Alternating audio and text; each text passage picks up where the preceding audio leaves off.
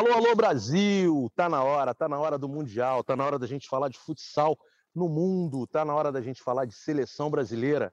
Chegou a hora, galera, chegou a hora. seleção brasileira tá no Rio de Janeiro, esteve em Teresópolis fazendo os primeiros testes físicos e daqui a pouco ela vai treinar. A seleção brasileira vai treinar na Arena 1 do Parque Olímpico no Rio de Janeiro. Eu estou aqui para assistir ao treino.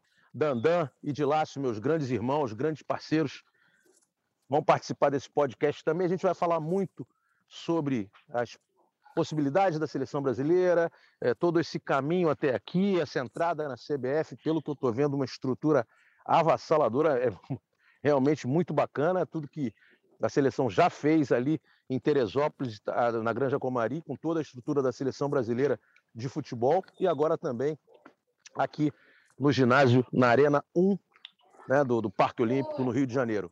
Dandan, meu parceiro, como é que estão as coisas aí? Arrebentou nas Olimpíadas, era ajudou pra cá, ó, sai comi, papapá, tirando onda, tirou onda, tirou onda, brilhou. Como é que tá aí? Pronto pro Mundial, meu irmão? Bora! Fala aí, Marcelão, galera do Podão da Massa. Estamos chegando. Pô, foi muito legal. Eu sei que você tem também uma, um amor aí pelo judô e foi o esporte que eu mais narrei durante a Olimpíada e tô por dentro de tudo, meu. Se der mole, dou ipom. Mas assim, eu queria começar, eu queria começar é, a falar aqui do podcast primeiro com a hashtag que bombou depois da Olimpíada. Eu acho que é uma hashtag que a gente tem que bater sempre e principalmente quando o mundo estará voltado para o Mundial a partir do dia 12 de setembro, forçar cada vez mais, que é a hashtag futsal nas Olimpíadas. Eu acho que a gente aceita muito passivamente essa história de briga política, essa história de que não dá, que é difícil, que é impossível, mas eu acho que a gente fez pouco até aqui para brigar por isso, por ter o, o, o, futsal na nossa modalidade. Como a gente tem voz, como a gente tem como pelo menos gritar, se vai dar certo ou não é outra história, mas gritar a gente tem que gritar. Então, repito, o mundo vai estar voltado para o futsal. A seleção brasileira tinha que botar para frente essa hashtag futsal nas Olimpíadas, porque o esporte ia ganhar muito com isso. E eu acho que os amantes do esporte que não conhecem o futsal são, é, por conta de não ser um esporte olímpico, afasta muita gente do, do futsal, também merece ter o futsal no, no seu portfólio, né, no menu da Olimpíada. Então, acho que essa hashtag a gente tem que bater com força. Então, eu abro aqui o meu, a minha fala com a hashtag futsal nas Olimpíadas. E vamos, vamos deixar isso logo como primeiro tema. Depois da fala do Dilácio, a gente pode falar um pouco sobre isso. Eu tenho algumas informações sobre, sobre essa situação, Danda. Eu tive conversando com, com algumas pessoas ligadas ao, ao COB, né, ou que foram ligadas ao COB. Daqui a pouco a gente vai falar sobre isso. Cheguei a falar um pouquinho na, na partida passada entre Carlos Barbosa e, e Atlântico. O nosso desejo é o mesmo, né, de todo mundo, o meu desde quatro anos que eu comecei a praticar essa modalidade. Desde lá a gente escuta que o futsal pode ser olímpico e a gente sempre busca esse tipo de coisa, mas você tem toda a razão. A gente tem que participar, a gente tem que é, falar alto, porque a FIFA precisa ter essa representatividade. De Lácio, meu irmão, o homem das 5.943 postagens por segundo. Como é que estão as coisas, irmão? Também está nas Fala, Olimpíadas, né? direto. Estava nas Olimpíadas lá trabalhando Sim, bastante. Caramba, lá, matéria para caramba, várias Virando madrugada, aí. virando madrugada, isso de madrugada faz parte, é um trabalho prazeroso, a gente gosta muito do que faz. E uma pena o futsal não está, né? Nas Olimpíadas, assim como o Dandan falou, eu acho que todo mundo do, do meio tem que se engajar, todo mundo que gosta do futsal e tem a sua influência, né? Pessoas famosas, eu vejo muita gente questionando aí por que, que o futsal tá na, não está nas Olimpíadas e e, e, assim, esse assunto acaba passando batido, né? As pessoas têm que se engajar nessa luta. E, e assim, a gente está iniciando aí essa semana, né? Uma, uma notícia bacana aí do, do, do futsal, que é, é esse início dos, dos, treinamentos da seleção na estrutura da CBF, né? A seleção se concentrou na, na Granja Comari, né? Se apresentou lá, fez o início da preparação lá e agora está no Rio de Janeiro treinando na, na Arena Carioca 1. Né? Isso, com certeza, é uma, é uma grande conquista para a modalidade. Né? A seleção sofreu aí com, com falta de estrutura na, na preparação do, dos últimos mundiais, né? É, principalmente 2012. Vamos conversar muito sobre isso aí. Ah, legal, legal, legal. Espero que vocês estejam me ouvindo bem. É, eu estou aqui dentro da arena, não sei se a internet daqui é tão poderosa assim, mas é, vamos seguindo aqui. O Dandan, vamos falar um pouco sobre, sobre essa situação do, do futsal ser olímpico ou não. É, eu conversei, eu fiz um curso no ano passado de gestão, é um curso que se prolongou é, também com outras turmas, e a gente pôde ter é, acesso às aulas de outras turmas. E numa dessas aulas, é, eu tive a oportunidade de falar com Marcos Vinícius, que foi medalhista de prata em Los Angeles no vôlei. E durante Trabalhou com a gente, foi, Freire, né? Trabalhou com a gente, foi, foi, Marcos foi Vinícius Freire, né? Marcos Vinícius Freire, um cracaço. Hoje trabalha com João Pedro Paz Leme e com Felipe Neto numa empresa é, de, de, mídia, enfim, de uma série de, de ações, é, sempre com muita competência em tudo que fez a vida inteira. E ele disse na palestra, muitas pessoas assistiram, que ele nunca viu em nenhuma reunião do COI alguém da FIFA falando do futsal, ou, ou alguém da FIFA ou alguém que tenha ido ao COI para nos representar. O que significa isso? Ele falou também que o SUF é, teve um argentino da Associação Argentina de Surf que durante oito anos foi a todas as reuniões, mostrando tudo que a modalidade surf né, é, tinha na parte de marketing, na parte comercial, na parte de estrutura, no, no engajamento, no entretenimento, enfim, nos números, mostrou todo o panorama e cinco anos depois conseguiu, né, um pouquinho antes, né, porque foi antes de, de 2016, isso já estava praticamente definido. Sete anos antes foi essa reunião e ele conseguiu colocar a modalidade. Não foi havaiano, não foi brasileiro, não foi australiano, foi um argentino que fez isso.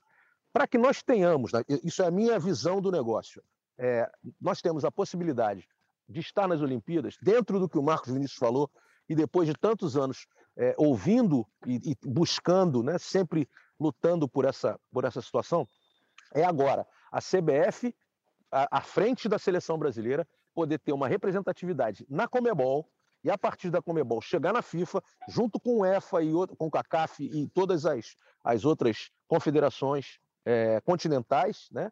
É, e brigar dentro da FIFA para que ela tenha uma representatividade dentro do COI.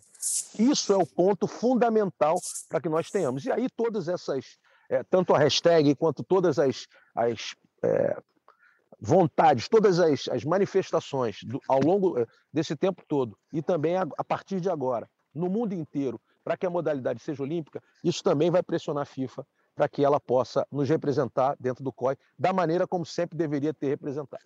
É a minha opinião. Não, e, e, assim, é, a gente não pode falar só pelo Brasil, é o que você falou, tem que ter uma representatividade mundial. E o futsal, o futsal ele é grande em vários pontos do mundo. O futsal não é nicho, não é Brasil. O futsal é mundo. Então, tem uma é das mundo, melhores é mundo, é que é a Espanha, que é poderosa. Espanha, um país forte, com representatividade. Pô, a Liga da Tailândia, Dandan. Pois é, Tailândia... Japão.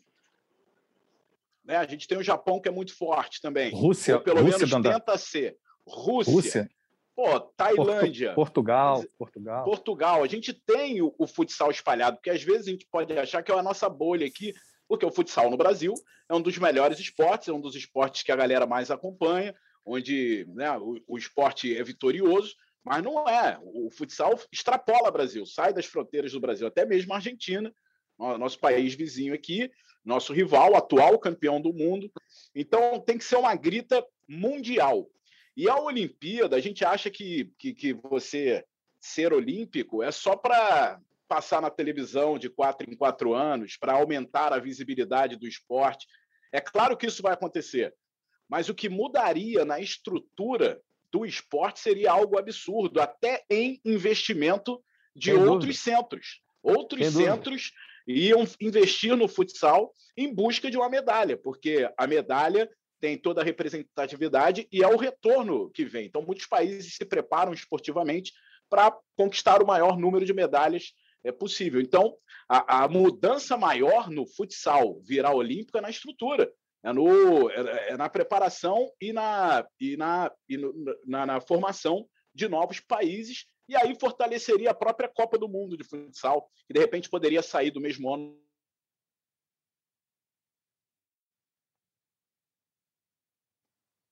Poderia passar para o ano depois, ia mudar, ia ganhar um peso absurdo.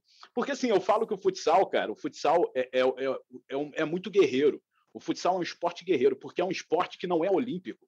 e dá audiência de futebol em final de Liga Nacional. Cara. Imagina uma final de Olimpíada no futsal. Brasil e Argentina, final de uma Olimpíada, o Brasil e Espanha, o Brasil e Itália. Imagina a audiência que, que, que esse evento ia ter. Então, assim, o futsal Tivemos a prova disso, Dandan. É, mesmo tivemos sem ser olímpico, é um esporte Pan... muito mais forte. Ah. Desculpa te interromper. É, tivemos a prova disso no Pan-Americano em 2007 aqui, que foi uma final Brasil-Argentina, e foi avassaladora a audiência. Foi um negócio de louco. Né? O Brasil atropelou a Argentina naquele dia, foi um dos dias mais emocionantes assim da minha carreira até. É, o primeiro de muitos, né? Porque logo em seguida o Brasil foi campeão em 2008, depois foi campeão em 2012, mas aquele aquele jogo ali entre Brasil e Argentina mostrou o potencial que a modalidade tem. E dentro disso que você está falando, além é, desse, desse retorno de investimento é, para a modalidade, para uma estrutura maior ainda da, do futsal, tem a parte social também, porque o futsal é extremamente é, jogado no Brasil. Né? São muitos praticantes nas escolas, enfim. Quanto a gente poderia ganhar com isso? Né? Mais, mais uma modalidade a ser é, a ter um investimento. E a gente sempre fala, a gente sempre ouve da necessidade de uma política geral é, para o esporte nacional, né, principalmente no, nos, nos, esportes individuais, mas o futsal ele já tem uma, um, um, grupo muito maior de pessoas trabalhando. Então, quanta gente a gente, quantas pessoas a gente conseguiria também mobilizar nesse sentido? Não, e então, o tamanho do futsal, o, o, tamanho do futsal é, é, é algo impressionante, não sendo olímpico, porque eu pego o Falcão. O Falcão é um astro mundial. Agora você imagina se o Falcão, além de ser o melhor do mundo várias vezes, fosse quatro vezes medalhista de ouro de, dos Jogos Olímpicos. Imagina o tamanho que ele já é enorme, ele já é um absurdo. Ele seria três vezes maior. O, o, e ele conseguiu tudo isso mesmo o futsal não sendo olímpico. Você falou que eu fiz o judô, o Ted Riné, que é o, o, o maior astro da história do judô, na categoria pesado. Ele ainda está em atividade. Ele tem 10 títulos mundiais, ficou 10 anos sem perder uma luta. Foi medalha de bronze na última Olimpíada. Ele tem 500 mil seguidores no Instagram. O Falcão, que já é um aposentado, né? Continua dando show aí nas outras modalidades. Tem mais de 2 milhões de seguidores. Imagina se ele fosse um astro olímpico também, se ele fosse uma lenda olímpica. Imagina. Isso o futsal constrói sem ser olímpico. Por isso que agregar o futsal à Olimpíada, ganha a Olimpíada, não vai fazer nenhum favor para o nosso esporte, porque a Olimpíada vai ganhar demais com a entrada do futsal e ganha o futsal. Então é meio que 50%, porque também não vem a Olimpíada achar que vai fazer favor para o futsal, não, porque um mês depois tem o nosso Mundial que vai arrebentar também. Então é, é bom para os dois. Então é bom para os dois, é bom para a Olimpíada e bom para o futsal. Mas eu acho que se o Falcão lutar judô, ele vai ganhar uma medalha. O Ted ah, jogando futsal vai, vai levar vai caneta, um você. Ô, ô Marcelo, Ô, Marcelo, eu já cobri o Falcão jogando vôlei, cara, um evento da Nescau. O cara jogou vôlei pra caramba, cara. Joga vôlei pra caramba, joga sinuca pra caramba, Pô. joga basquete pra caramba. Pô, é, ele é diferente, cara. Não adianta. É, é, é doido. Até vôlei o cara joga é bem. Brabo. Pô. É maluco. É. Puseram ele pra jogar fute, é, é, beat soccer, fez, fez gol de bicicleta. Puseram pra jogar futebol, faz gol da, da caneta nos outros. Da... Pô, é brincadeira. É, é, ele é atleta, meu irmão. Nasceu para brilhar, não tem jeito. assim, o, o, que eu, o, que eu, mais quero chamar a atenção é, é, é do tamanho do futsal, é, mesmo sem ser olímpico. Você pega o Falcão, anda na rua com o Falcão, você não consegue. Você pega um campeão aí de, porra, badminton. Ninguém sabe quem é, pô. É verdade. Então, o, o, futsal, mesmo sem ser olímpico. Na Índia, não, né? Na Índia, não. Na Índia, Paquistão, pô, ah, é então daí tira onda. Eu não, eu não pretendo ir na Índia tão cedo. Não, mas é isso, é isso. Mas a gente tem que entender que, que é, uma, é, uma, é um movimento mundial, né? Muitas pessoas falam, é, eu, eu, acho de. Depois que você viaja, você já viajou, todos vocês já viajaram bastante, é, você começa a entender a cultura dos outros países. Você, pô, cara, você chega no Paquistão, chega na Índia, chega, enfim, nos países asiáticos, o badminton é uma febre total. Na escola, todo mundo joga badminton. Aí chega aqui, é um esporte que está iniciando. Pô, tem badminton na, na Olimpíada. Pô, quantas pessoas tem na China, por exemplo, que joga badminton, né? Aí, não, se tem é badminton aleatoriamente. Não, sim, eu sei, eu sei. É só para dar um. A gente pode falar do softball, do beisebol, de qualquer outra coisa. O Japão, cara, tu liga a televisão, é, é beisebol o dia inteiro. Beisebol né? foi então... recorde de audiência na, na Olimpíada é de Tóquio no Japão. No Japão. Ai, é isso. Eu, Agora, ô, ô, Marcelo, outra situação que tem que ganhar força até para argumentar quando, quando tiver que discutir com alguém a entrada ou não do futsal, é o futsal feminino, que também está crescendo. Aqui no Brasil, é, é mais ou menos, é, e talvez seja até o melhor, tem que crescer demais o futsal feminino. Ainda é um muito aquém para você mostrar que o futsal feminino é forte, o que não é realidade. O futsal feminino ainda é fraco, e mas tem potencial, tem muito potencial e a gente mostrou isso nas transmissões que o Sport sem TV dúvida, fez. Sem dúvida. Foi, foi, foi, teve uma repercussão absurda. Então, o investimento também passa pelo futsal feminino, e aí não pode ser só no Brasil, tem que ter praticante no mundo inteiro. Porque, repito, a gente não pode apresentar algo pensando na nossa bolha. Tem que ser sem algo dúvida. mundial para virar olímpico. Aí é trabalho da FIFA. É isso que eu, é, é nesse ponto que a gente tem que, tem que bater. A FIFA precisa incentivar ainda mais isso trazer o futsal feminino para ela. Né? Agora a CBF também abraçando o futsal feminino, ela também vai representar isso junto à Comebol. Esse planejamento já está sendo desenvolvido. Isso é muito importante. Você falou, você tocou no ponto é, fundamental. A FIFA já está colocando as equipes, os países, para as confederações, para entenderem esse, esse mecanismo é, para esse tipo de desenvolvimento. Só que ela precisa diretamente ser a nossa representante dentro do COI. Isso teria um peso absurdo. Né? Eu estava lendo hoje um texto do Zego, que foi o cara que criou o 4.0, né? aquele sistema 4.0. Ele dá treinamento no mundo inteiro, um brasileiro que foi para a Espanha, trabalhou muito em, em clubes espanhóis, um cara sensacional. E ele estava dizendo: se a gente fosse humilde lá atrás com a Fifusa, é, não que é, todo mundo quis ir para casa maior, que tinha muito mais dinheiro na época e tal. Tudo bem, a gente ganhou estrutura, ganhou visibilidade, mas a gente não ganhou representatividade. Talvez com a Fifusa lá atrás, né, a gente pudesse ter isso. Não, não cabe agora a gente discutir, mas é, hoje a gente é FIFA, hoje a gente tem essa estrutura, vamos seguir, vamos, vamos buscar, chegamos no profissionalismo, ótimo, tudo bem, mas essa representatividade política ela não aconteceu da maneira correta. Isso a gente também precisa falar e brigar para que isso aconteça a partir de agora. Mas vamos falar de seleção brasileira. Vamos falar de seleção brasileira, que é o que a gente está esperando, cara. Daqui a pouco, vou falar com o Dilácio primeiro, Dandan, porque ele tem as notícias todas, ele é o cara do computador, ele está tá maquinando tudo aí. Ô, Dilácio, quando é que começa esse Mundial? Fala pra gente aí. Todo mundo já sabe, mas você é o cara que vai dar todas as diretrizes aí. É dia 12, né? Dia 12 de setembro. Isso, é isso? É, come, começa dia 12 de setembro, né? Mas o Brasil estreia dia 13 de setembro contra o Vietnã. Jogo às 11 horas da manhã, do, do horário daqui, né? É, o Brasil está no, no, no, grupo D, né? A estreia é, é contra o Vietnã. É, então, a, a, seleção brasileira está aqui no, no, Rio de Janeiro, né? É, realizando aí a sua, sua preparação para a Copa do Mundo e a seleção vai ficar até o dia 25 treinando no Parque Olímpico da Barra. Né? Três dias depois, a seleção embarca para a Polônia, né? e a reta final da preparação vai ser feita na Polônia. Na, na, Polônia, o Brasil vai fazer quatro amistosos, né? dois amistosos contra a seleção polonesa, nos dias 2 e 4 de setembro, e depois, nos dias 6 e 8, o Brasil joga com a Sérvia. Né? A Sérvia, que é uma seleção que também está no Mundial.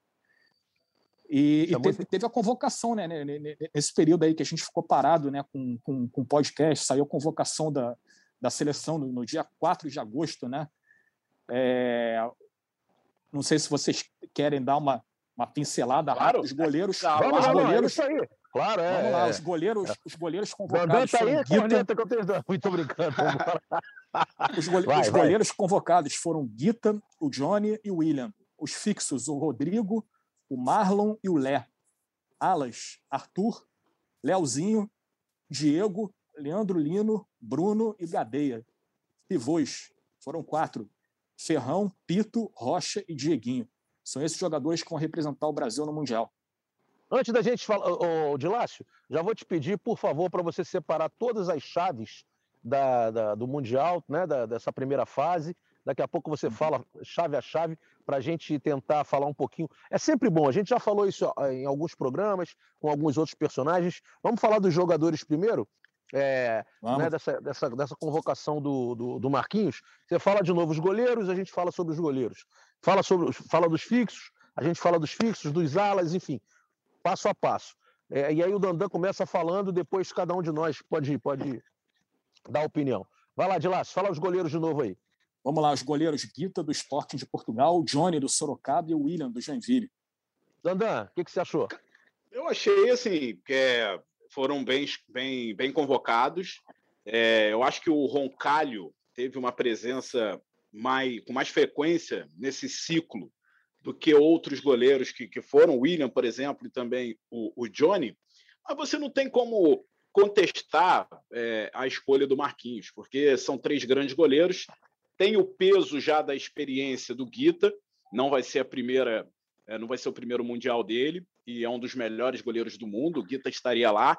A gente pensa, pensou um pouco durante esse ciclo da convocação ou não do Thiago, mas dá para entender. Eu acho que o Johnny ele se convocou porque é um cara que ganhou tudo nos últimos anos se eu não me engano, ele é tricampeão brasileiro, é, ganhou três ligas seguidas. Me ajuda aí de lá, dois, duas com Pato. Duas com Pato ganhou... e uma com Sorocaba. Dois com Pato e uma com Sorocaba e ainda foi eleito então, melhor jogador de uma das ligas, né? Pois é, o, o, Johnny ele fez por merecer, merece muito a convocação. Tá com muita moral, né?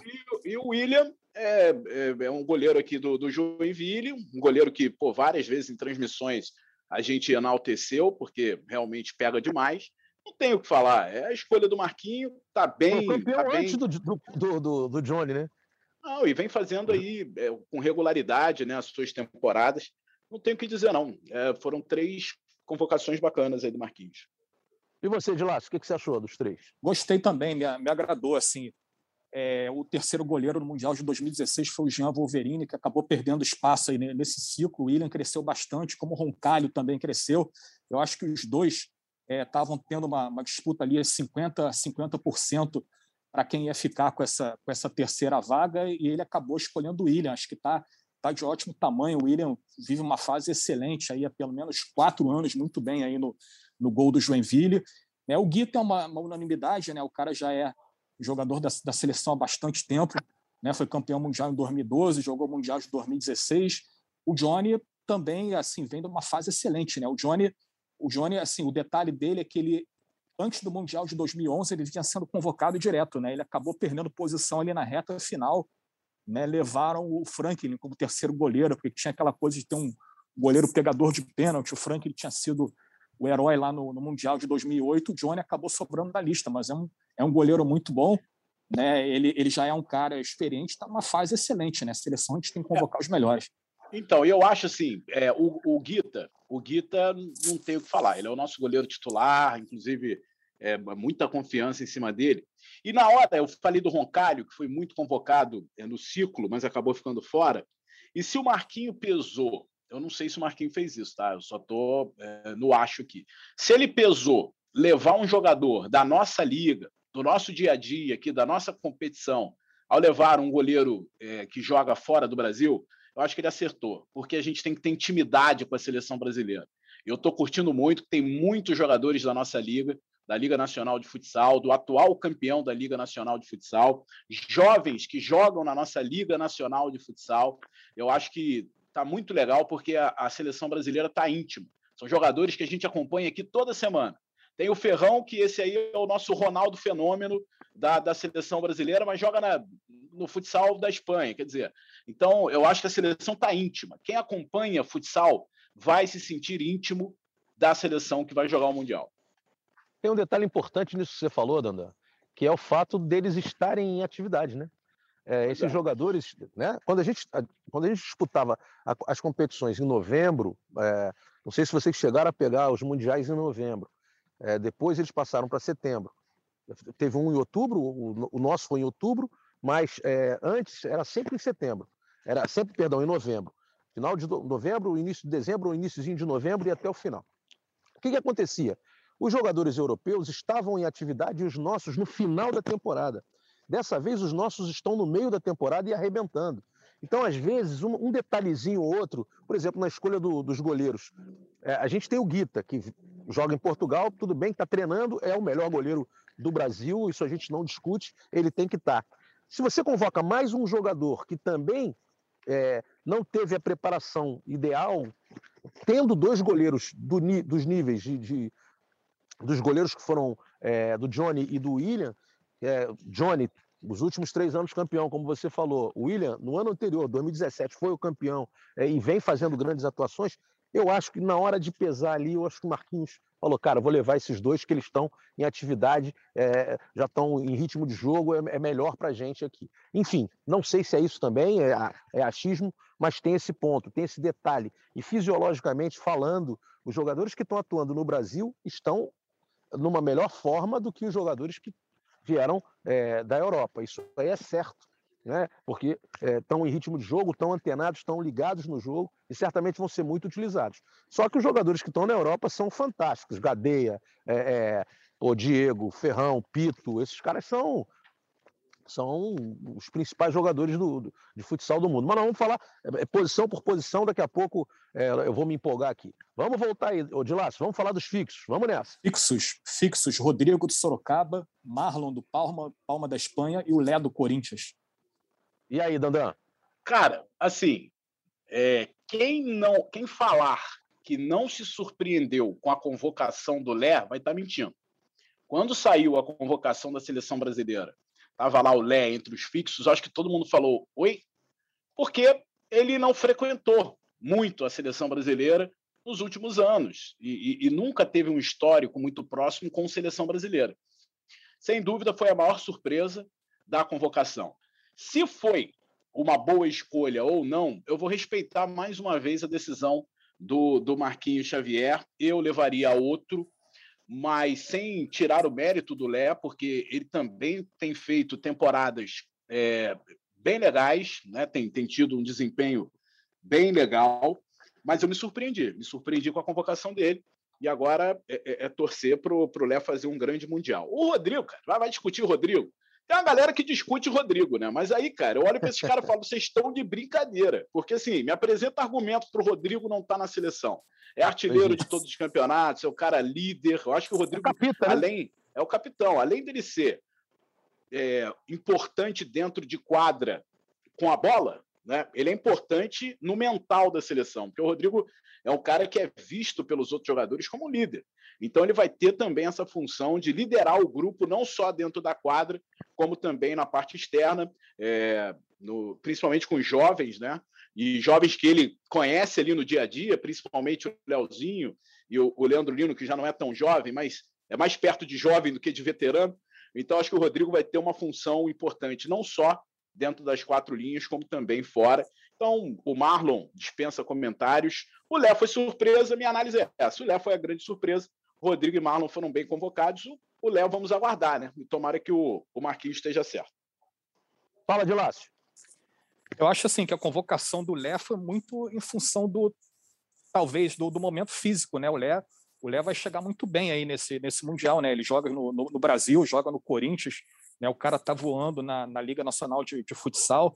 Talvez tenha, tenha sido esse, esse critério tenha pesado, né?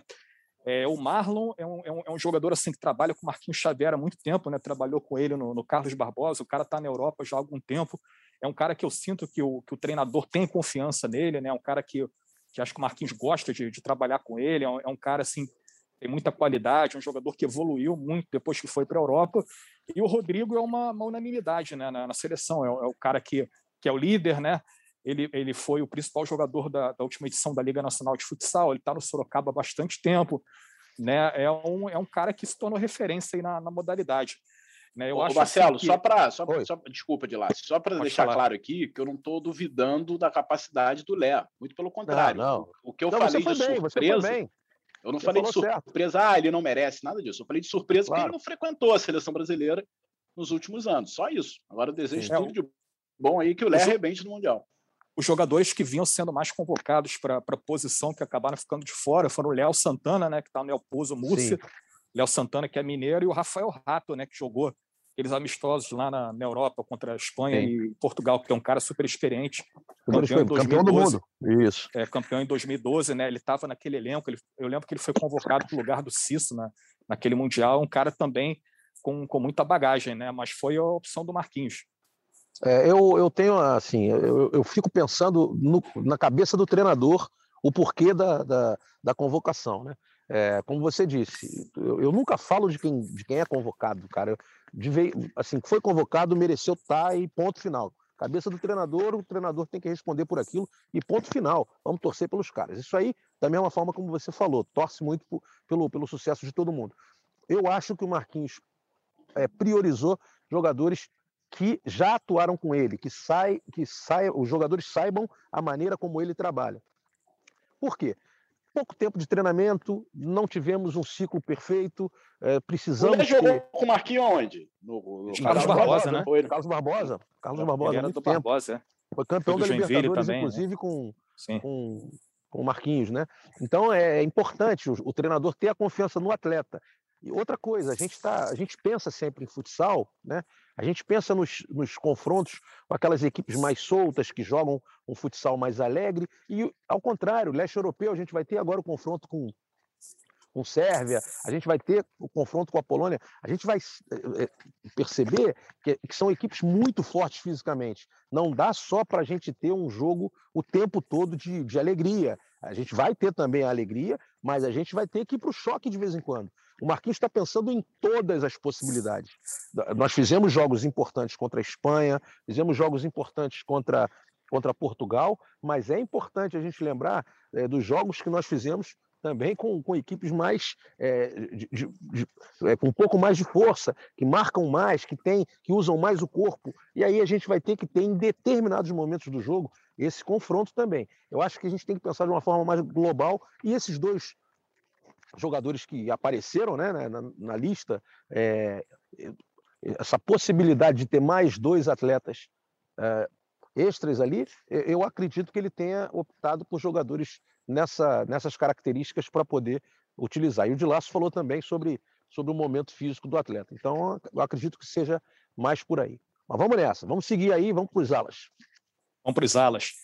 Arthur do Benfica de Portugal, o Leozinho do Sorocaba, Diego do Barcelona, Leandro Lindo do Sorocaba, Bruno do Ucta da Rússia e o Gadeia do El Pozo Múrcia da Espanha. Fala, Dandan. Cara, sim, o Gadeia, na minha opinião, foi reparado o erro de 2016, né? Porque o Gadeia já era para estar tá naquela edição do, do Mundial e não foi, não foi convocado. O, e aí, a sequência, o garoto Leozinho, eu acho que é o Mundial para a gente lançar esse menino para o mundo porque aqui no Brasil ele já é uma realidade. Eu espero que, que, ele, que ele arrebente nesse Mundial e o nosso futsal vai precisar, porque é o primeiro futsal sem é o primeiro Mundial sem o Falcão, né? Aquele jogador que o time do outro lado olhava e falava, ih, rapaz, tem ali o, o Falcão. Então, é o primeiro Mundial sem o Falcão. O Diego, experiência, eu acho que vai ser muito importante essa experiência internacional do, do Diego. O Leandro Lino, é, eu espero muito que seja o Mundial do Leandro Lino. Eu acho que ele tem tudo para ser, ao lado ali do Ferrão, o grande nome dessa competição. O que me preocupa no Lino é a cabeça, é o emocional. Eu acho que jogando pelo Sorocaba ele já mostrou em alguns momentos um pouquinho, um pouquinho de, de falta de equilíbrio. Espero que ele tenha amadurecido, que ele, que ele consiga fazer um grande mundial. E eu acho que pode ser o, o mundial do, do Leandro Lino. O resto bem convocado. Eu acho que a gente tem jogadores brigadores ali. Gosto muito do Arthur, que, que a gente precisa também daquele cara dentro de quadra que chega rasgando e, e olha para a cara feia do adversário, olha com cara feia para o adversário, para intimidar mesmo. Eu acho que a gente está tá bem servido também de ala. A convocação, no geral, cara, é difícil você é, apontar. Eu acho que 95% é, é unanimidade e aí tem alguma coisa aí que aí vai da cabeça do treinador, como ele é o treinador, ele tem o direito aí dos 5% de margem. é, é o dele que está na reta, amigo, não tem é, jeito. É. Vai lá, Dilácio. Então, eu colocaria o Arthur como também um dos candidatos a ser um dos principais jogadores da, da seleção nesse Mundial. O Arthur está numa uma fase muito boa, né? Há alguns meses ele marcou um golaço aí pelo Benfica, né? o lance viralizou, né? o cara está tá muito bem e chega muito forte aí nesse Mundial. O Diego né? É, é, é, um cara que a gente já dava como certo convocação, mesma coisa do Gadeia, o Leandro Lino, que é um cara que está na seleção aí há pelo menos seis, sete anos, né? O Leozinho, eu, eu super concordo com a convocação dele, acho que ele tem a essência do futsal brasileiro, aquele, aquele futsal moleque, aquele cara que parte para cima. Ele é, ele é um cara com perfil diferenciado nessa seleção, apesar de ter pouca idade, e acho que está na hora sim de lançar ele para esse Mundial, também pensando já em 2024. Né? O Bruno, o Bruno vai muito daquela questão da, da é um bom jogador, né? Um cara rodado, experiente, vai muito daquela questão da confiança do treinador. Ele trabalhou com o Marquinhos no, no, Carlos Barbosa, né? O, Marquinhos é, gosta gosta muito do estilo de jogo dele. Ele, ele é um cara experiente com muitos títulos. Está jogando na Rússia agora, está super bem convocado. É, eu acho que ficou muito bem convocado esses alas. Muita gente na, nas redes sociais questionou a, a ausência do Daniel japonês e do Marcênio né? Mas aí é questão de escolha, né? Porque. É, são, tá naquela margem dos são, 5%. É, são seis, são seis vagas só para oito jogadores muito bons, né? Marquinhos teve que fazer a escolha dele. Né? Eu, eu acredito assim que o Daniel. Eu levaria Daniel... o japonês. Eu levaria o Daniel japonês. Mas, Mas aí você é tiraria quem? Eu acredito, eu acredito.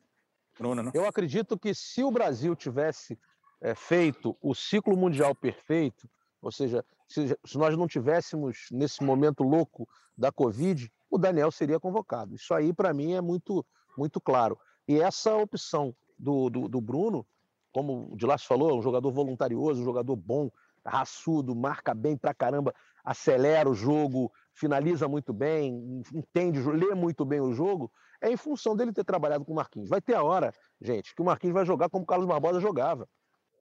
Não tem jeito.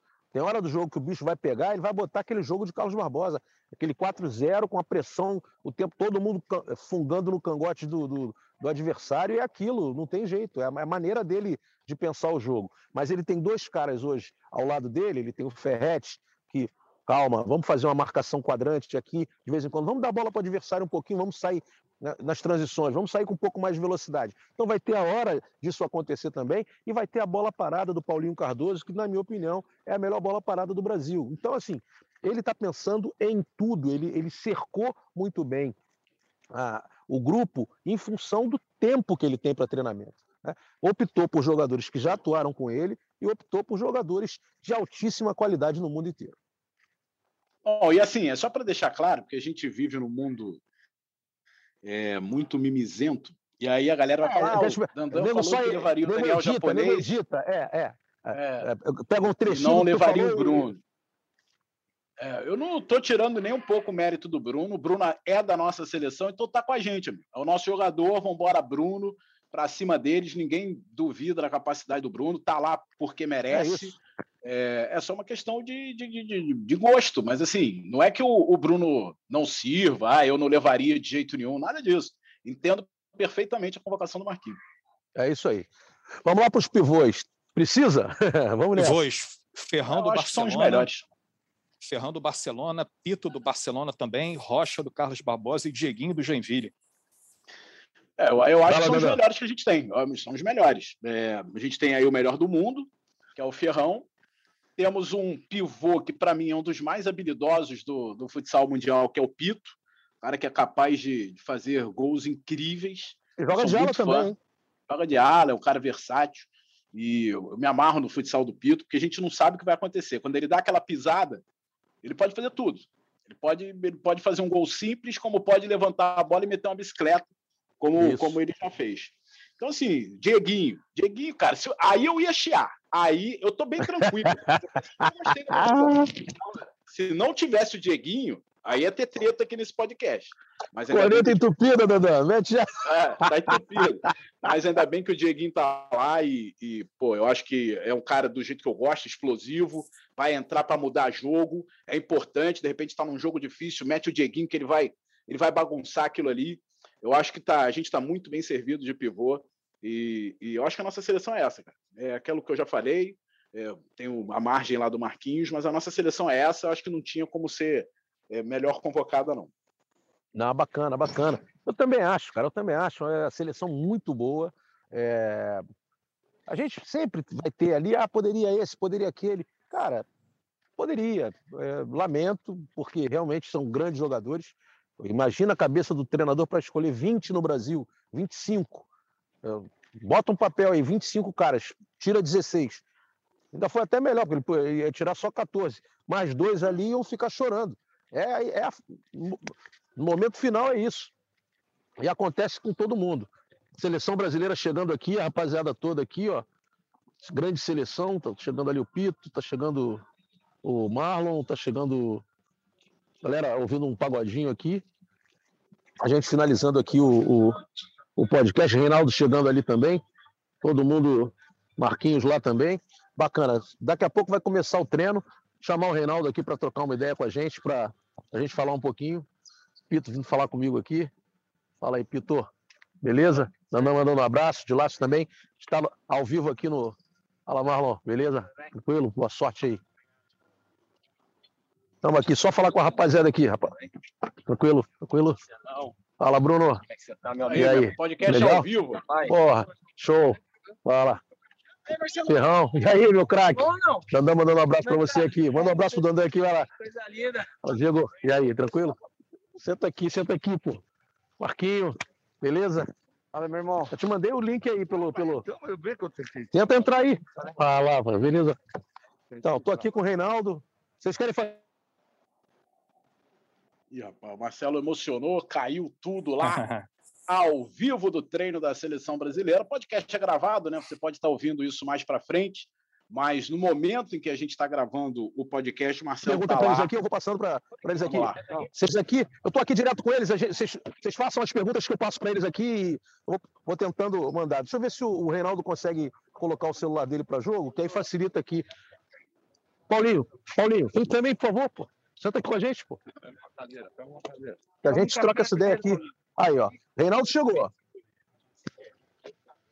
Reinaldo chegou porque gosta do microfone, nosso Reinaldo. Ô, meu craque, beleza? Tô vacinado, tô, tô, tô. Fica tranquilo, hein? e aí, beleza? Ô, meu mestre, Maurão. Tá, beleza? Tranquilo, beleza? Vou operar semana que vem, mas tá bom, vambora. Conseguiu? Entrou, entrou. Vê se o Reinaldo entrou aí, gente. Podcast ao vivo, hein? Faz igual repórter de rádio, rapaz. Vai do seu celular mesmo, vai entrevistando aí, ó. Ó, Dandan tá aí. Reinaldo ó. entrou, Reinaldo entrou. Reinaldo, Reinaldo entrou. entrou. Você já tá, você já tá aí. Fala com eles aí, ó. Que eles vai... Aumenta o celular que já vai dar. Fala, Dandan. Vou... Fala, Fala Rei. Olha, agora estão me ligando bem agora. Peraí, peraí, peraí. Vou te mandar, Marquinho. Podcast Fala, ao vivo. Fala, Rei, beleza? Pode falar aí. E aí, Vai falando aí. Quem tá lá? O Dandan, é. Crepaldi também tá ali? Não, Flavinho, quem é que tá no, no, no podcast? Ah, agora que eu tô Todos seus editores. Meu lindo, o Flavinho tá ali. eu tô só no áudio Tudo porque... bem, estamos aqui com essa estrutura Já... maravilhosa e com o Marcelão. E estamos à disposição de vocês, cara. Estamos à disposição de vocês, o que vocês acharem necessário aí. Estamos muito alegres, muito felizes todo o apoio que a CBF nos deu, está nos dando, com toda a estrutura. Passamos três dias ali na granja, o pessoal curtiu muito aquilo ali tudo. E agora estamos aqui é, nessa fase aqui na, no Rio, na Barra, com toda a estrutura também que a Secretaria de Esporte está lutando na, na, na Arena Olímpica e com tranquilidade para trabalhar. Uma arena desse nível, só tem a gente aqui dentro, não tem ninguém, aqui, não tem torcida, não tem um ambiente maravilhoso para trabalhar. Eu acho que, que com tudo isso a gente a tendência é fazer um grande trabalho visando esse mundial aí que a gente precisa recuperar de qualquer forma. O, o entrou também aí. Entrou, tá todo mundo aí. Eu queria já. Todo mundo aqui, Paulinho tá aqui do meu lado também. Paulinho Cardoso, todo mundo aí no podão. Queria saber do Reinaldo, que já está há muitos anos né, na seleção brasileira e pela primeira vez nos últimos anos, pelo menos, a, a gente vai com a chancela aí da CBF. Essa preparação pertinho do Mundial já é a melhor da, da história da nossa seleção para uma competição? Porque, assim, é, vendo de fora, acompanhando de fora todo o noticiário, eu acho que até a marca Seleção Brasileira de Futsal deu uma valorizada por conta de estar na Granja Comari, estar com até com o escudo da CBF. Eu queria saber de você, é a melhor é, é o melhor pré-mundial que o Brasil já teve nos últimos anos? Olha, é, eu acho que 2008, 2008 com o PC, a gente também conseguiu fazer um, um grande trabalho, né? Mas a estrutura, a estrutura uh, ainda não, não, se compara a essa, entendeu? A gente conseguiu, porque naquela época o, os campeonatos europeus pararam também com bastante antecedência e a gente conseguiu fazer um trabalho. Então, 2008 foi um trabalho uh, uh, parecido com esse aqui. Então, esse nós estamos conseguindo bastante tempo, porque campeonato, os campeonatos europeus pararam, a Liga Nacional parou, entendeu? É, então a gente, pô, eu acho que é, o Marquinhos pode falar melhor em termos de tempo, de, de, de, de, é, a disponibilidade de trabalho dele. Mas é, é, a gente acredita com esses 25 dias, quase 30 dias de trabalho, eu acho que vai ser o suficiente, sim. Nós estamos muito felizes com isso aí, cara. Depois de 2008, é o melhor, é o melhor momento. Gente, está todo mundo à disposição Legal. aqui, ó. Marquinho está aqui com a gente, Paulinho também, o Rei. Cara, se você deixar, você perguntando geral aí. Se não direcional, vai. você perguntando para todo mundo. Mesmo, vambora, vambora. Marquinhos Xavier, Marquinhos Xavier, que seleção bacana você montou. Eu estava falando aqui na, durante o podcast que eu, eu concordo com 95% da convocação e os 5% eu dou direito para o treinador, porque se eu fosse o técnico, eu também ia convocar, ia ter minha margem de 5%, e alguns eu não levaria, e aí eu acho que é um direito seu. É, sem dúvida, a gente falou aqui durante a convocação que a maior surpresa foi o Lé, ninguém esperava a convocação do Lé, mas Estamos com o Léo, estamos juntos e entendemos muito a sua convocação por conta de tempo de treinamento. Queria que você falasse para a gente, já com a definição da seleção brasileira, essas suas escolhas, é, e, e, como tá esse grupo aí, cara? Vai estar tá chegando dia 13, já estamos ficando aqui arrepiado para a gente recuperar esse título que está com a Argentina. Prazer em falar com você de novo, professor X. Prazer, Dandan. Prazer falar com vocês também. É muito legal a gente ter a oportunidade aqui de de passar os bastidores da seleção. Eu acho que essa aproximação ela é necessária, né? Então a gente tem atendido todos os convites porque a gente acha importante que os torcedores, as pessoas que vivem do futsal também possam viver um pouquinho desse ambiente, dessa atmosfera que é um mundial, né? A gente também está ansioso, né? E a nossa nosso sentimento também é esse de que a gente tem uma boa seleção, de que a gente pode aí realizar um grande trabalho eu fico contente quando a maioria das pessoas falam, né, é, sobre a questão das convocações, não porque elas concordam comigo, e a minha margem ela é bem inferior à margem que você citou. Eu, eu sempre digo, né, que se a gente tiver uma concordância em 80%, é sinal que o treinador ainda não está louco, né? Porque se eu mudasse tanto, aí sim seria seria um pouco insano da minha parte, porque vocês acompanharam as convocações, acompanharam também o ciclo, viram as dificuldades que a gente teve. Eu justifiquei muito a permanência de alguns atletas em razão de a gente, desde a eliminatória de 2020, a gente não ter tido oportunidade para convocar, então muitos jogadores foram prejudicados pela falta de oportunidade de estar na seleção e ter uma convocação. Acho que todo treinador ele quer ter 10 convocações no ano, porque ele pode experimentar mais jogadores, dar oportunidade para outros, enfim. Isso não foi possível e o que a gente tentou fazer é como se fosse uma tríplice cega, né? A gente pegou é, essa lista aí, eu discuti com, com o Ferretti, discuti com o Paulinho, discuti com o Reinaldo, não foi uma decisão só do treinador. Então a gente concorda em muitos nomes. E claro, como você mesmo, é, talvez o Paulinho pudesse optar por dois nomes diferentes, três, o Reinaldo mais dois ou três, o Ferretti dois ou três, mas aí é muito da particularidade do treinador, né? E a gente acabou tendo uma, uma unidade, é, e em especial ter atletas que já, já tiveram a chance de, de estar conosco em outras convocações, demonstraram também é, a, a, competência né, e, a, e, a, e, a, e a qualidade para jogar vestindo a camisa da seleção. A gente tem muita gente debutando nesse Mundial, né? Se vocês pegarem a lista aí, vocês vão ver o número, né? 12 uhum. jogadores vão jogar pela primeira vez esse Mundial, o que não significa que eles sejam inexperientes, são jogadores experientes, mas que talvez em outros ciclos não tiveram essa, essa chance. Não, e, e o legal, Marquinhos, ah, desculpa, é assim, porque só para deixar claro que os jogadores que eu, quando saiu a lista e eu olhei e falei assim, pô, eu não levaria esse, não levaria aquele. Mas não é assim. Pô, o Marquinhos Sim. tá maluco de levar esse. O Marquinhos tá maluco. Não, assim, aceitável muito. Tipo assim, jogadores é. que mereceram a convocação também. Então é o que você falou, é questão de gosto, né? Certo. É porque assim teve muito critério, né, eh, Dandan? Não foi uma coisa assim, pô, eu quero esse e aquele a gente avaliou muitas questões, a questão do comportamento dos atletas dentro da seleção, o momento no clube.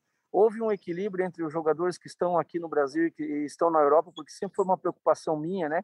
É, como é que nós iríamos igualar essa questão da, da condição física, né? Porque os atletas na Europa é, eles estão em férias, retornando. Aí no Brasil está em meio de temporada o João e o Mauro fizeram um trabalho muito legal de monitoramento desses atletas. Todos eles tiveram seus períodos de férias e depois retornaram. Né, com três semanas, quatro semanas de trabalho antes de se apresentar aqui. Então, eles também foram submetidos ao quero ir para a seleção. Porque quem não tinha essa disponibilidade, não tinha esse desejo, particularmente, não fazia interesse para nós. Né? Então, eles se submeteram a isso, abriram mão de boa parte das férias, eu acho até que é natural que isso aconteça, mas a gente ficou feliz de encontrar eles aqui, todos eles muito bem. A gente finalizou os exames clínicos aí, eles estão muito bem, e isso é um problema menos para a gente resolver. Então, a gente pensou em vários critérios, avaliou muito, a gente ouve muita opinião das pessoas, mas ao final as questões elas, elas precisam prevalecer de forma objetiva e clara. É, é questão técnica, né? Então a gente está feliz por estar tá, por tá iniciando tudo isso, com a receptividade que a gente está tendo aqui no Rio de Janeiro. É, a gente não só realiza um trabalho nessa estrutura do Rio, né, com o apoio da CBF, como a gente também fomenta aí o sonho das pessoas continuarem lutando pelo futsal. A gente tem sentido, o pessoal tem se afastado muito do futsal, imaginando que não seja um, é, uma boa continuar, né? Não, cara, o futsal é maravilhoso, a gente só precisa ser melhor bem tratado e eu acho que a gente vai conseguir é, buscar esse título e, e, aumentar ainda mais o desejo e o sonho das pessoas estarem com a gente. Deixa eu fazer uma pergunta aqui para o Paulinho, né? Para todos vocês. Paulinho chegou agora na, na, nessa comissão, grande amigo do Marquinhos Xavier. Além das, das funções características de um auxiliar técnico, aquela bola parada espetacular vai entrar na tua, na tua, com a tua, com o teu direcionamento, Paulinho? Bom, boa tarde a todos. Para mim é um prazer incrível participar pela primeira vez do, do podcast. Uh, especificamente, é claro que não existe uma especificidade num, num, trabalho tão complexo como esse, né? Mas sim, o Marquinhos pediu para que eu fosse responsável pelo ataque do goleiro e pelas jogadas de bola parada. Mas nós dois temos uma afinidade incrível em tudo que fazemos, então a gente conversa muito, discute muito sobre todos os aspectos. Mas quero ressaltar aqui que há um misto, para mim, quero repetir isso, um misto de emoção pelo sentido seguinte, positivo e negativo. Porque eu estou aqui, claro, e é um sonho para qualquer um participar de um ciclo onde você tem uma chancela de uma CBF, né? Onde era que todo mundo queria e brigava por ter isso. E para mim é um misto de coisas, por quê? Porque eu estou substituindo o melhor técnico de todos os tempos do futsal brasileiro, entendeu? Por, pelo Marquinho confiar em mim. O Ferretti, infelizmente, não poderá viajar, não poderá fazer o ciclo Europa, então por isso que eu estou aqui. Então, por mim, a minha o, que eu penso, eu tenho que fazer o máximo, o mais que o máximo, entendeu? Ou, ou melhor que isso, ser eu aqui, que foi por isso que ele me trouxe para cá, entendeu? Então eu tenho esse misto, porque a gente está passando um momento muito difícil no país e, e, eu não consigo aceitar como um momento normal. E o Ferretti, por sequela disso, também não vai viajar. Então eu considero demais essa pessoa, esse treinador, acho que é, é um vai a maior de todos os tempos. Os números dizem, não é achar o número dizem, e eu estou aqui. Então, por isso que a minha responsabilidade é maior ainda. Maravilha. Fiquem à vontade aí. Tilácio não perguntou ainda. Tem vamos lá, vamos lá. Vou, vou, lá perguntar para o Marquinhos. É, Marquinhos, eu queria saber é, como é que foram os primeiros dias de trabalho na, na Granja Comari, quais os ganhos que essa, essa, essa utilização da, da estrutura da CBF trouxeram aí para o futsal. É, boa tarde, Dilácio. Um abraço, meu amigo. É, a, gente, a gente ficou muito contente de poder usar a estrutura, embora nós não tínhamos lá uma quadra, né? É uma ideia da CBF, inclusive, montar dentro da Granja Comari um espaço do futsal. É, eles sinalizaram positivamente em todos os momentos, né, para que isso realmente seja efetivado. Agora, eu acho que o sentimento é difícil a gente descrever isso, porque só a gente que estava lá dentro sentiu isso, né? Você circular em áreas comuns, é a casa do futebol, é um momento importante para todo jogador quando você chega numa convocação. A gente conseguiu, acho que, transmitir o olhar do futsal para fora da granja, porque a granja sempre foi o lugar do futebol. E quando o futsal habita esse espaço, é muito mais do que apenas usar aquela estrutura ali física, né? É uma questão assim de dizer para as pessoas lá fora para elas continuarem acreditando que vale a pena acreditar e que a gente vai lutar muito para o futsal ter realmente por parte da CBF não só esse reconhecimento agora no momento do mundial, mas que as coisas continuem caminhando é, em prol de uma estrutura, é, em prol é, de uma valorização da modalidade, da visibilidade. Foi nítido a alegria dos atletas em estarem lá, atletas experientes que já viveram em muitos lugares, atletas que jogam em grandes clubes europeus, entrarem e ficarem admirados com a estrutura que tem a Granja Comari. Então, quando nos oferece esse espaço, ao mesmo tempo nos responsabilizam ainda mais. Pode ter certeza que quando a gente pisou lá dentro, a gente sentiu assim, pô, se a gente tinha que ganhar esse mundial, a gente tem mais responsabilidade ainda, porque ao ganhar o mundial, a gente planta uma semente para ser regada pelo resto da vida. E aí a gente tem que pensar hoje aqui que independente de quem vai estar no próximo ciclo da seleção, as pessoas precisam ter as mesmas oportunidades que nós tivemos.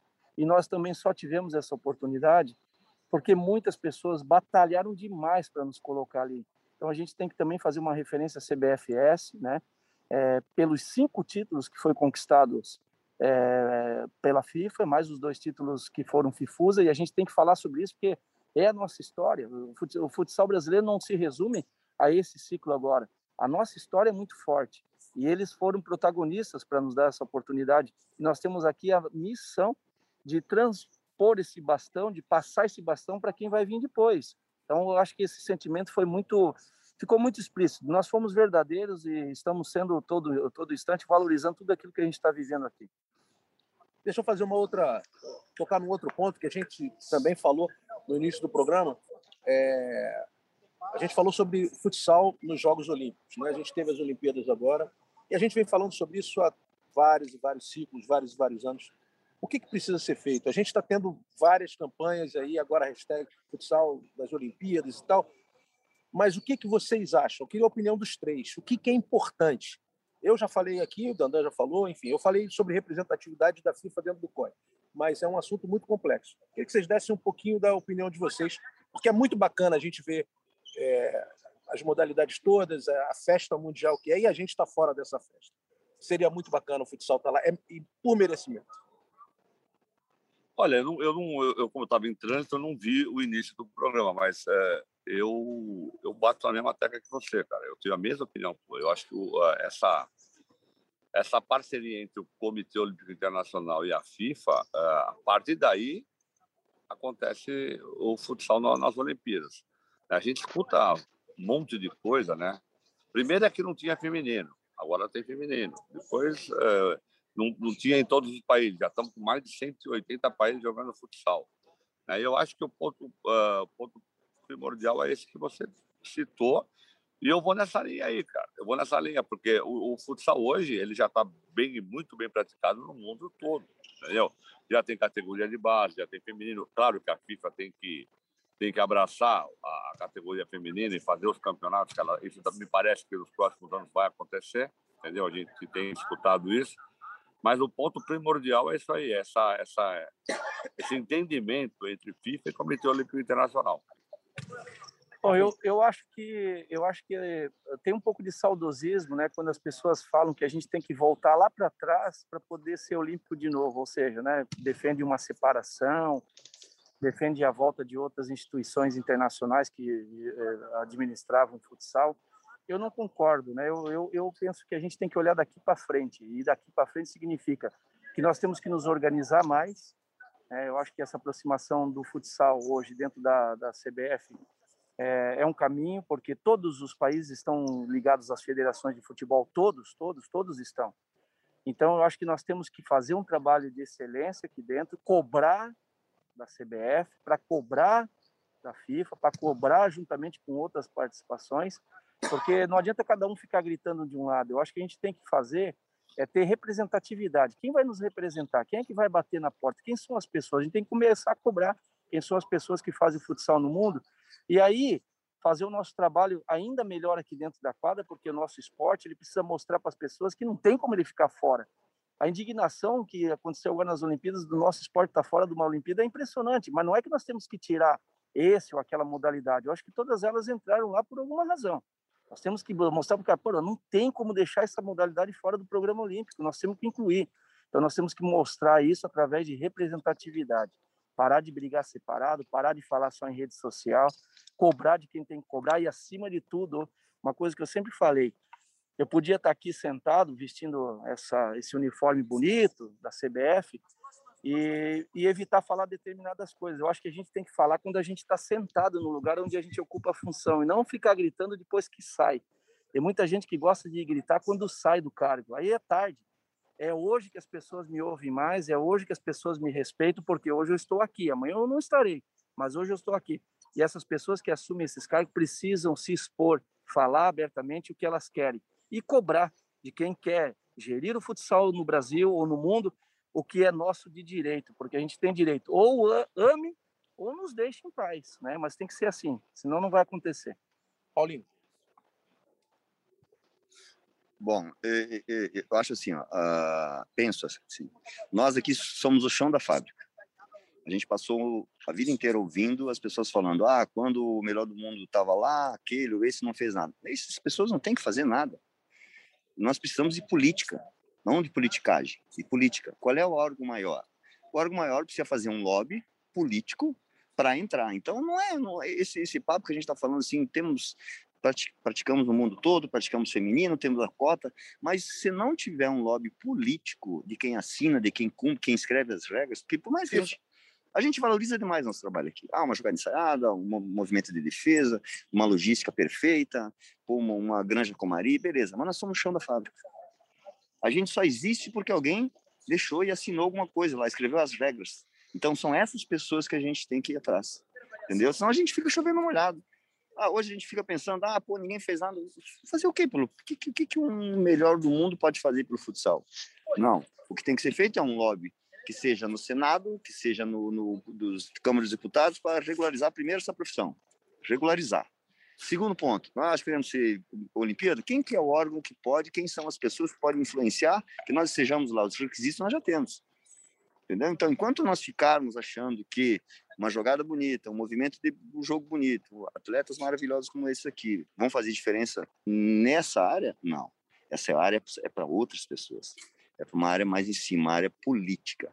Então, esse é meu pensamento. Perfeito, Paulo. Tá com vocês, Dandan, vai lá. Eu, eu, quero, assim, eu já falei muito sobre a Olimpíada, e, mas eu quero saber, eu estou mais preocupado com o Mundial, porque o nosso esporte é muito grande, e como eu falei aqui, a Olimpíada, botando o futsal, não ia fazer nenhum favor, porque a Olimpíada ia ganhar muito com o futsal, talvez até 50% para cada, porque o, o futsal Você agora é, é. Não, mas o futsal é melhor do que 99% dos esportes da Olimpíada. Então, a Olimpíada hum. que tinha que correr atrás para botar o futsal no, no, na Olimpíada. Eu quero saber da minha seleção, amigo.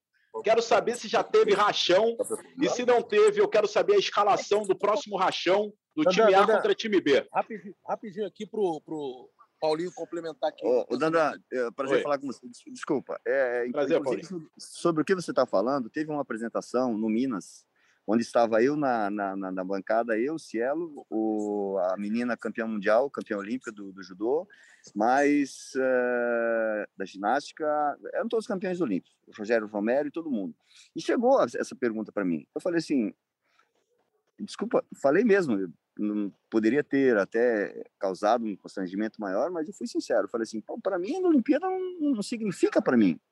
Para mim o que significa é campeonato mundial, entendeu? É minha opinião, entendeu? Então eu quero dizer que mais ou menos como você falou, se nós estivermos lá, eles vão ganhar muito com a gente lá. Não só nós vamos ganhar estando lá. Claro que a gente vai ganhar porque a gente vai ter mais subsídios, né? Vai ter mais fonte de renda. Desculpa interromper aí, tá? Só para te falar que. Não, você tem, você tem toda a razão. O futsal tem que saber que ele é grande, ele é gigante e com muito margem, muita margem para crescer. O futsal, a Olimpíada que tem que brigar para ter o futsal lá. Mas como né, a gente sabe da política, a gente faz uma forcinha para isso acontecer. Mas, Marquinho, não foge da pergunta, não. Eu quero saber do rachão qual vai ser o time A contra o time B do próximo rachão aí, se já não teve, né? Não, ainda não teve, Dandan. Pior que os caras estão numa sede danada, né? E, e, o momento bom é agora, né? Que está começando tudo. E aí os caras não estão com bronca do treinador ainda, porque depois fica complicado. Qualquer lado que você cair, os caras querem te pegar, né? Então, vamos tentar organizar aqui, depois eu te mando a, a convocação. Tá bom, tá bom, beleza. Pode, fugiu bem. Vai lá, Dilácio. Dilácio, está dormindo? Acho que dormiu, se dormiu. Tá desligado agora. Tô, tô, tô, sem áudio. Ah. Vocês falaram comigo? É, manda uma pergunta pô, aí. dormindo, porra. Faz a pergunta aí, Dilácio. Bom, já que o Dilácio está dormindo, meu, tô vindo. Vou, vou, vou mandar mais. Pé ainda, pior ainda. Tá dormindo. Tá dormindo aí o Dilácio. A bateria, a bateria, a bateria tá acabando aqui, cara. Tá cortando o som. O celular vai o... desligar. Então vai lá, Marquinhos. É, é, o, futsal, o futsal brasileiro ele é muito ofensivo, né?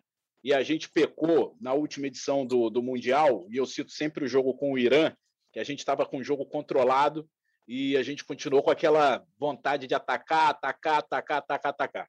Esse grupo que você montou, você acha que esse grupo tem a consciência que a gente precisa, em determinados momentos, dar uma segurada, deixar o time adversário jogar um pouco com a bola e, e, e montar uma defesa mais, mais forte, parar com esse negócio? Ah, aqui é Brasil, a gente tem que ir atrás do gol de qualquer maneira. É, esse grupo que você montou é baseado nisso também? Eles têm isso na cabeça? Então, Danda, a nossa preocupação é justamente essa, né, de a gente administrar principalmente as questões emocionais, né? Isso passa muito pela pela questão emocional e cultural, né? A gente tem que ter essa paciência, a gente tem que ter essa inteligência para jogar. Então a gente tem trabalhado muito isso, conversado muito com os atletas de que às vezes você tem que dar mais uma volta para poder entrar numa defesa muito fechada, ou que às vezes o fato de você estar tá com a defesa um pouco mais baixa não significa que você não está querendo jogar, você está querendo jogar com uma outra expectativa, que é ter uma transição. Então tem que ser coisas estruturadas, né? Tem que estruturar muito bem o jogo, porque é, dar a bola para o adversário faz parte também do jogo. Às vezes a gente ataca e aí você termina o jogo no, pô, com, com cinco, seis transições para a teu favor. Pô, por quê? Porque você passou o jogo todo atacando. Então, às vezes, você se defende um pouco numa linha mais baixa, mas não que você queira abrir mão do jogo e você passa a ter 15 transições. Pô, e a gente é bom em transição. Então, às vezes, a gente usa muito um sistema, né, e acaba esquecendo do outro. Então, tudo isso a gente está trabalhando. A gente tem um grupo de jogadores que tem característica ofensiva, mesmo aqueles que não são especificamente é, de posições como pivô e alas ofensivas, eles sabem ir bem ao ataque. Né? A gente tem a prova aqui, o Rodrigo, Rodrigo é um dos artilheiros da liga novamente e é todo ano é artilheiro, é um back. Então, quer dizer, ele, ele tem essa consciência que ele é importante para atacar. Mas a gente precisa administrar. Uma coisa que a gente tem que tirar da nossa cabeça é que a gente vai chegar lá e vai golear todo mundo. A gente tem que ser passo a passo, a gente tem que administrar bem o jogo. Se der para a gente ampliar a margem, para não correr risco nos final, a gente tem que ampliar a margem, mas não pode ser aquela loucura mesmo de estar tá ganhando e daqui a pouco tomar um, um revés, porque aqueles cinco minutos do jogo, né? Eu falo que eu que eu estudo bastante, eu conheço muito bem os 35 minutos de futsal. Os outros cinco do final não entendo nada, porque vira uma casa de louco às vezes, né? Então a gente tem que administrar bem isso. Ó, não precisa golear todo mundo, mas na estreia contra o Vietnã, menos de 10 eu nem comemoro, hein? Olha só essa, é, vamos, ver o que, que aparece o presidente da CBF falando. Pô, eu adoraria. Eu adoraria, mas não tá, a gente não está mais amarrando cachorro com linguiça, né? Então a gente tem que ter. mas a, a gente tem que estar muito atento. Isso que o Marquinhos falou, né? Sobre, sobre a, a tua convocação, em função também de adversários diferentes. A gente fez amistosos contra a Espanha e Portugal, que tem uma qualidade já conhecida, mas há adversários de muito mais força, de muito mais estrutura defensiva, uhum. que a uhum. gente vai precisar adaptar o jogo também. Exato, exato, porque a gente fez uma, a gente teve uma experiência de jogar contra a Sérvia, um amistoso e foi importante. A gente foi para o primeiro jogo e aí a gente começa a chutar, chutar e atacar e atacar e ele se defendendo. Pô, o goleiro foi o melhor jogador em quadra, tá ali para isso. Mas a gente esqueceu uma coisa. Depois você vai aprendendo, né? Você diz, poxa, baixa um pouco a linha, deixa eles vir um pouquinho. Você tem a transição também. Porque você, nós chutamos 50 bolas e chutaram três, eles ganharam o jogo. Entendeu? Então, e, e essas são lições que você vai aprendendo durante o ciclo, e quando elas acontecerem, você tem que ter a noção de dizer, pô, peraí, vamos ter humildade também para baixar aqui, não é para baixar para ser covarde, é baixar para trazer eles e a gente poder e o ter uma outra variação emocional para isso também. Exato, exato. E eles estão preparados, eles jogam em grandes ligas do mundo, jogam em grandes clubes, eles precisam estar preparados para isso. Né? Perfeito, perfeito. Bom, vai lá, é, posso, posso mandar uma pergunta? É, então, Marquinhos, eu queria fazer uma pergunta específica sobre os goleiros. Né? Nos últimos três mundiais, houve uma, uma, grande preocupação da comissão técnica brasileira em ter um goleiro pegador de pênalti. Né? No Mundial de 2008, o Franklin acabou sendo decisivo lá naquela final contra a Espanha, né? decisão nos pênaltis no Maracanãzinho.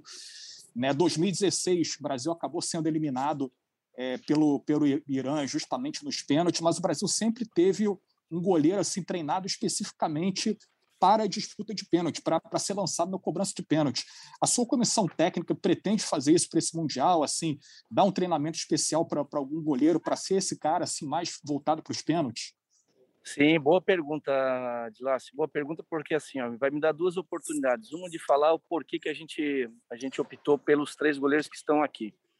É, o Guita vinha de uma temporada na Europa, né? Então, pô, o Guita muito bem na Europa, veio em período de férias.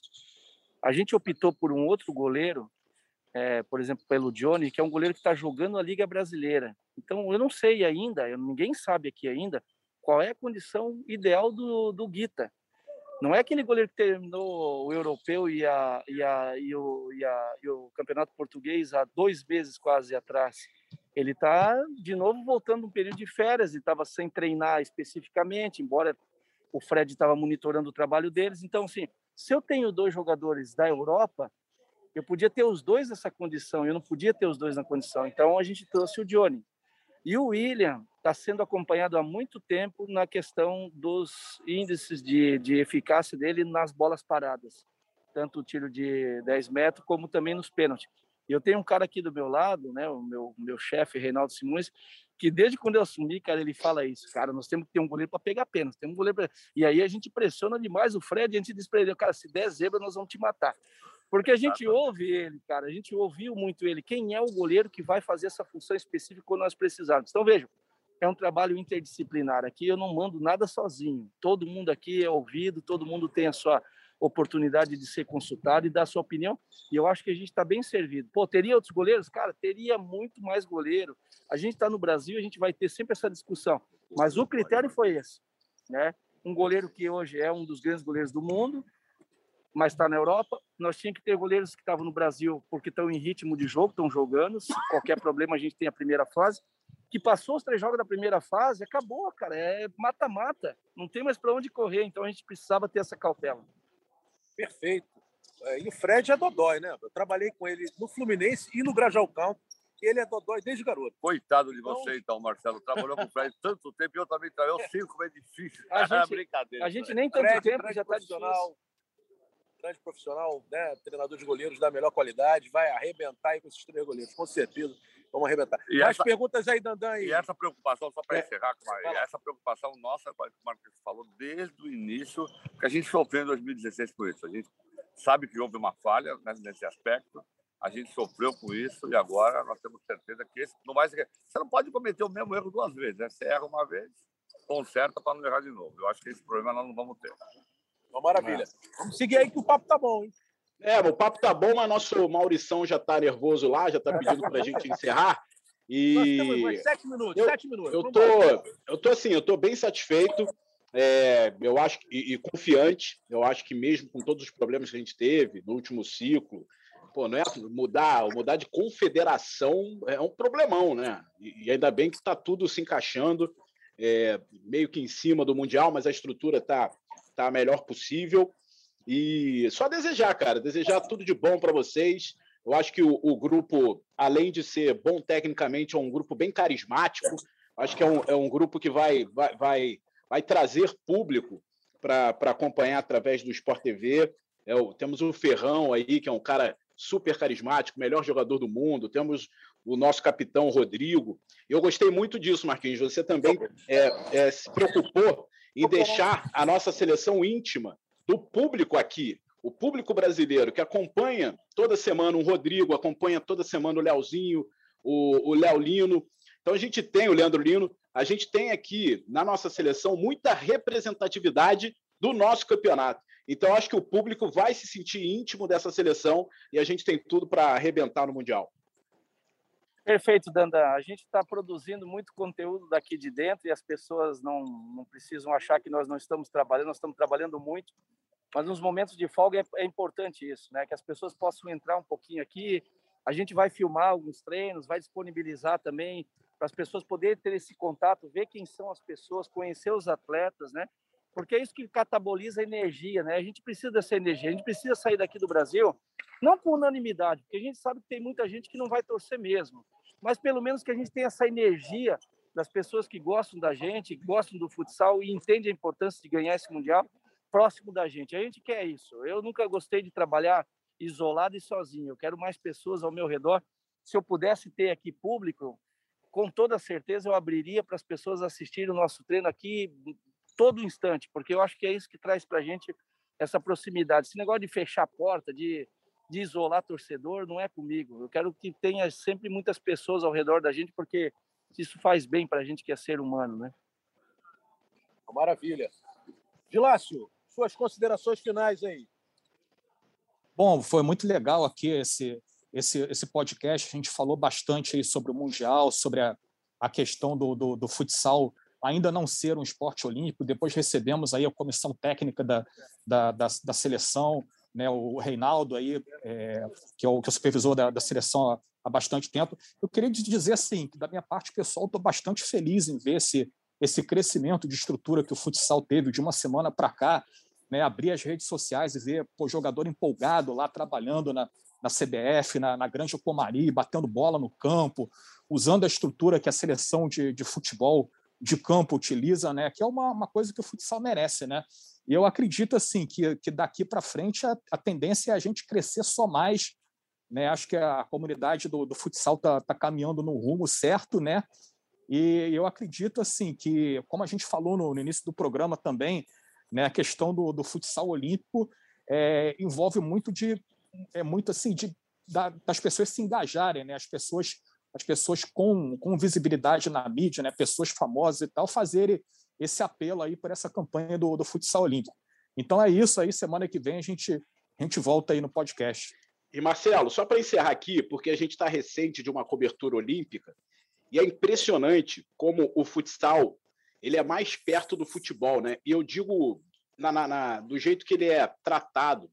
É, a gente vem de uma cultura do futebol onde venceu tá bom, perdeu ninguém presta, ninguém serve, vamos achar um culpado para massacrá-lo.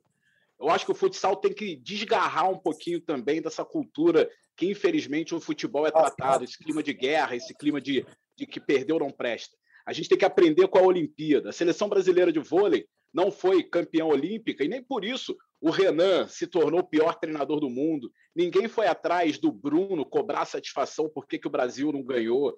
Foi um clima de que o trabalho foi feito e venceu o melhor. Eu acho que a gente tem que trazer isso para o futsal. O trabalho está montado, o trabalho está bem feito. Se o Brasil vai ganhar, a gente não sabe, porque o futsal cresceu muito, é, outros países estão jogando de alto nível. O mais importante é que o trabalho está sendo feito, o trabalho está sendo feito e foi entregue a grandes profissionais. Tomara que o Brasil vença, mas se perder, também não é o fim do mundo, não vai ter um culpado, é apenas o esporte. Vai vencer o melhor. Então, acho que o futsal tem que desgarrar um pouco dessa cultura de que o futebol, como o futebol é tratado, que é em clima de guerra, em clima de que perdeu no presta. Acho que a gente tem que trazer isso também para o nosso esporte. É Perfeito, Dandan. Perfeito, meu amigo. A gente tem que pensar, e a gente tem uma função muito importante nesse processo de ajudar, né? De ajudar para que isso aconteça e pode contar com a gente, a gente vai estar aqui sempre à disposição. Valeu, gente. Valeu, Marcelão. Valeu, valeu, Dandan. Valeu, galera. Obrigado é vocês. Vou, vou, passar, vou, vou, fazer uma rodada geral com os três aqui e depois eu encerro. Beleza? Beleza. É, vou falar com o Paulinho primeiro aqui. Obrigado pela, pelo tempo, Paulinho, pela, e parabéns pela, por esse cargo, por esse dever, né, de botar tua, tua competência em prol da seleção brasileira. Obrigado, obrigado a todos pela confiança, pela consideração e eu acho que a nossa maior meta aqui é criar uma cultura. As paredes, vivemos em paredes bonitas, em, hoje estamos em volta de paredes bonitas nesse centro olímpico aqui, mas a nossa meta aqui é criar uma cultura de equipe, cultura competitiva. Aí sim, aí nós vamos ter a condição de competir e criar possibilidades. A gente só controla nosso rendimento. Agradeço a vocês, obrigado Dandan, obrigado, me lembro, Pilace, obrigado pela oportunidade em frente. Vamos nessa. Reinaldo, meu parceiro. Eu quero aproveitar aqui essa oportunidade e fazer. É, o Martins lembrou muito bem, a gente não pode esquecer o nosso passado. Né? Hoje a gente está vivendo um cenário diferente, um cenário muito bom, muito melhor do que o passado. A gente não pode esquecer o nosso passado, Marcos Madeira, CBFS, tudo que eles fizeram pelo futsal, as pessoas outras envolvidas no passado lá atrás, todo mundo que trabalhou por isso para a gente poder chegar aqui. Isso é uma coisa importante, o Marquinhos falou muito bem lembrado, eu estava esquecendo disso, não podemos nos esquecer disso aí. E depois eu quero assim, é, não é jogar confete em vocês, vocês sabem que eu brigo com vocês toda hora, mas aí, ó, vocês estão com a gente o tempo todo, é o ano todo, é um ano, dois anos, vocês estão a vida nossa, vocês sempre do lado da gente. Você, então não briga comigo mais, não. Agora não brigo mais, mas já brigamos bastante. O Dandan, de vez em quando, eu mando umas, uns mal, mal criados para ele. Então, mas nós temos que fazer o seguinte, ó, é, agradecer do, do, fundo do coração mesmo tudo que vocês fazem pela gente. E nós não poderíamos, de momento, de forma alguma, é, não dar essa atenção que nós estamos dando para vocês, entendeu? Porque você me ligou, falei com o Marquinhos, vamos atender mesmo, porque vocês, não é porque é Mundial, não é porque é Copa América, não é porque é, vocês estão com a gente em qualquer momento. Momento ruim, momento bom, lá na Taça Brasil, lá no torneio de verão, lá no sei onde, lá no amistoso, vocês estão sempre com a gente. Então, é um prazer. Primeiro, eu tenho que agradecer e segundo, é um prazer poder estar com vocês nesse momento aqui. Olha lá, Marquito.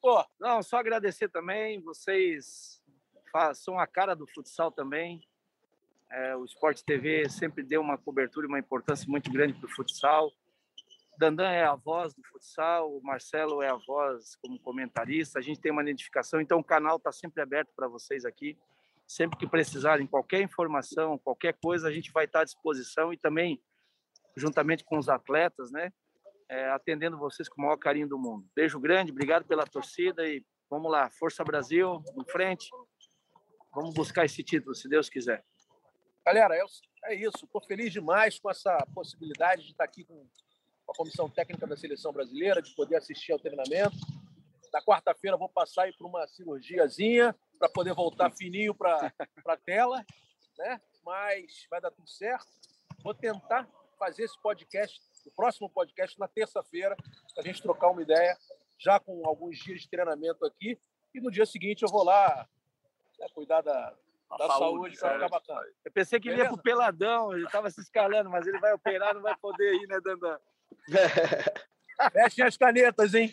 Tamo junto. Até ele, vai engolir, ele vai engolir uma bola de futsal, não vai entrar mais nada no estômago dele.